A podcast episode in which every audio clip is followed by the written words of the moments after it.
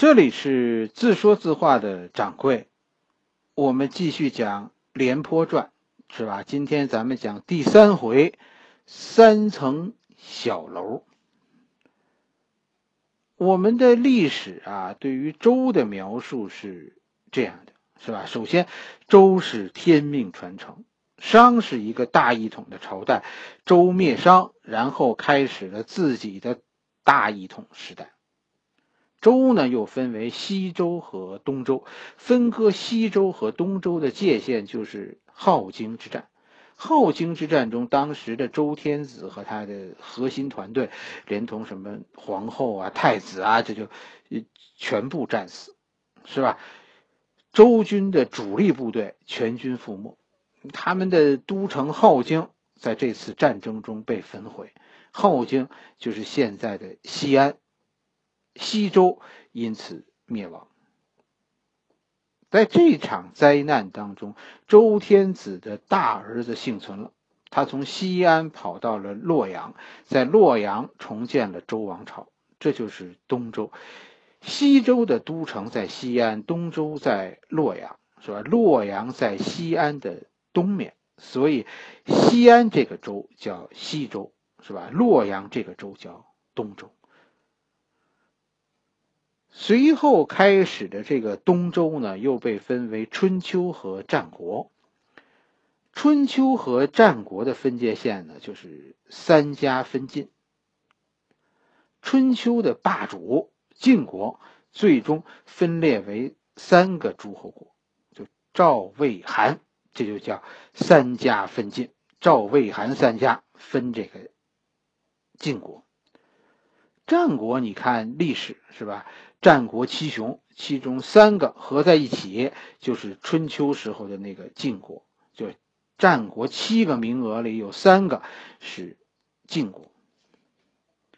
最终决定经过这个呃战国的混战，是吧？秦国最后统一六国，建立秦朝，天命这就从周传到了秦朝的手中，而命题作文就是这么写的。可是，你知道吗？这个商朝的历史，史书中记录的商朝的历史，其实和现在考古的发现是有出入的。咱们讲讲这些考古发现。现在越来越多的考古啊，其实考古发现啊，其实是证明这个商啊不是一个大王朝。以前咱们认为商很大。是吧？有一种我们习惯的把它称之为呃大一统的王朝，认为商是这种大一统的王朝。当时主要的证据呢，一个是呃司马迁，对吧？他们这些史官的记录。另一个引起我们这么认为的原因呢，就是一些考古发现。就从民国开始啊，在河南各地陆续就发现了很多这种具有就。商文化标志的遗址，因此呢，后来就说，呃，商帝国曾经有多大多大来着？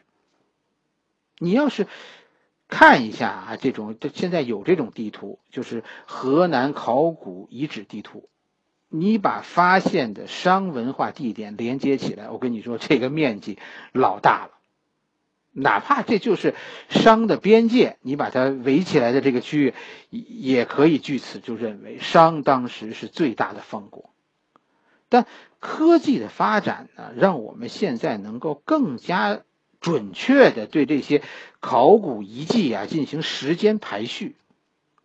结果让人大跌眼镜的是是什么呢？就是这些考古遗迹啊，虽然散布的很广，但它。不在同一个时间段内，哎，这句话是什么意思呢？这句话的意思就是，很可能这些遗迹是同一伙人不断搬迁的结果。咱们以前认为这是一个居住的区域，但其实这是一条搬迁线路。如果是这样的话，那你说商就不是一个大的方国。是吧？这是一个特别流动的国家，商的流动反而就证明了它不是很大，是不是？你说北京现在正搬家呢，北京搬家多难呢？根本就疏散不出去啊！商在当时他能很顺利的这么经常搬家，就说明商其实不是一个大国。更主要的是，现在的考古其实还发现，就在商同一段的这个时间的段内，是吧？现在已经发现各地有将近一百个独立的方国，他们和商都是平行时代、平行发展的。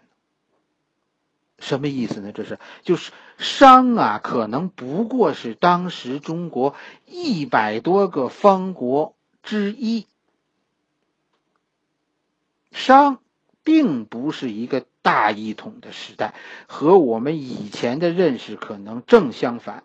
现在的考古学的发现更倾向于认为商是一个分裂的世界。史官笔下的商到底是真实存在的这种大帝国，还是仅仅因为要证明周是天命所在而特意被放大的呢？说不好。而且，关于商的灭亡、周的建立，历史其实有多种记载。我给你讲讲这段历史的另一个版本吧，是吧？就和咱们上一回讲的不同。你信哪一个？你自己决定去。另一种历史记录是说，商不是因为咱们上一集讲的那一二三四那四条理由而灭亡的。商其实是一个中等规模的方国，但是商纣是一个很有能耐的人，他就以商为核心，带领着几个方国组成了一个联盟，对东夷，是吧？东夷是哪？东夷就是现在的山东这一带。商组织了一个联盟，就对东夷这一带的方国发动了一场统一战争，最终。将东夷纳入了商的版图。按照咱们华夏族现在的观点，是吧？这是一个民族英雄才对吧？就说商纣，他怎么就会被最后写入当做坏人写入史册的呢？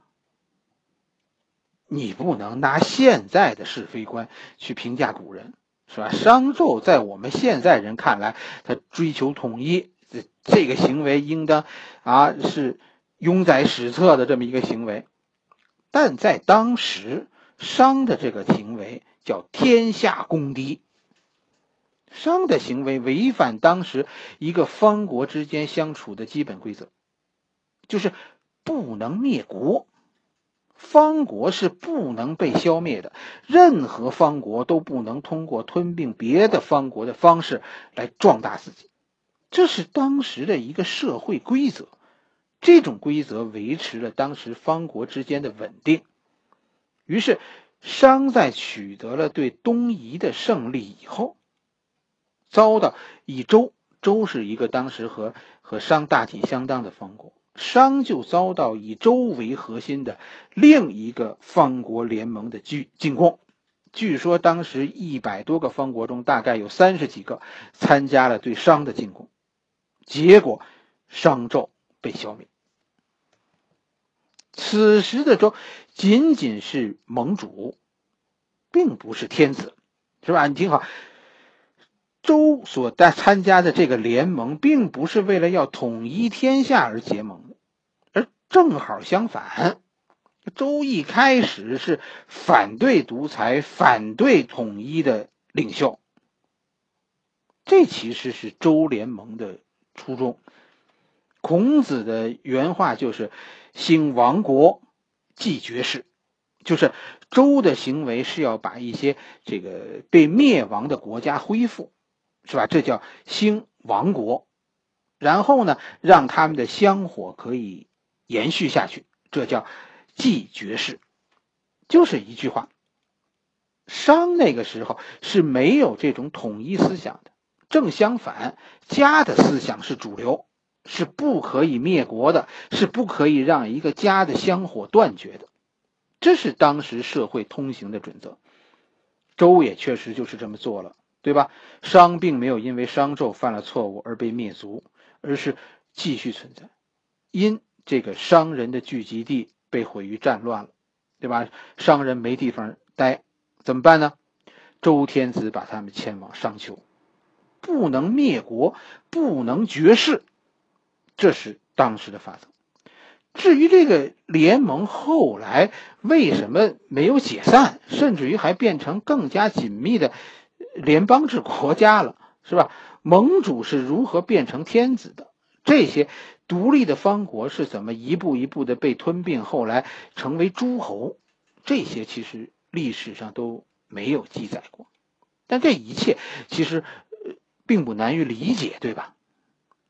周天子在周的表现，其实也证实了这种说法。无论你从哪个方面说，周和诸侯都是独立的，他们可以不相关的独立相生存。这是源于他们以前就是独立的方国，天子并不依靠诸侯的供养，而是天子有自己的领地。而你要一定说天子有什么特权，那就是天子占有一块当时最好的土地，这块土地就是华夏之地，就是咱们中国人的发源地，当时被称为关中之地。关中之地中的这个关，指的就是函谷关，在河南和陕西中间有一道大山，叫崤山。崤山与河北的太行山啊，应该是一道山脉。被黄河从中劈开。西安在崤山的西面，是吧？洛阳在崤山的东面，连接这两地的，连接西安与洛阳的，是穿过崤山的一条重要通道。这就是沿着黄河峭壁上的一条山谷。这条山谷的东谷口叫函谷关，这条山谷的西谷口叫潼关。崤山的南面就是，呃，汉中以南这个地方。这崤山在这个方向上还有一个豁口，这叫武关。武关是和楚国相连的。你看，当初 周天子多会挑地方，是吧？他把已经开垦好的农业区留给了自己，这就是关中之地。然后把诸侯呢，把诸侯都留在了尚未开发的关外。并且派自己的人守住函谷关和武关，凭借着萧山黄河，以及当时在在关中之地西边的几条大河，周天子就独享天下最富饶的地区。这是一个私心很重、效果很好的分封计划。但是周天子啊，还是忽略了一个问题，什么问题呢？就是大量的姬姓贵族。是吧？被分封到关外，这些贵族被就被迁往咱们现在说的中原地区。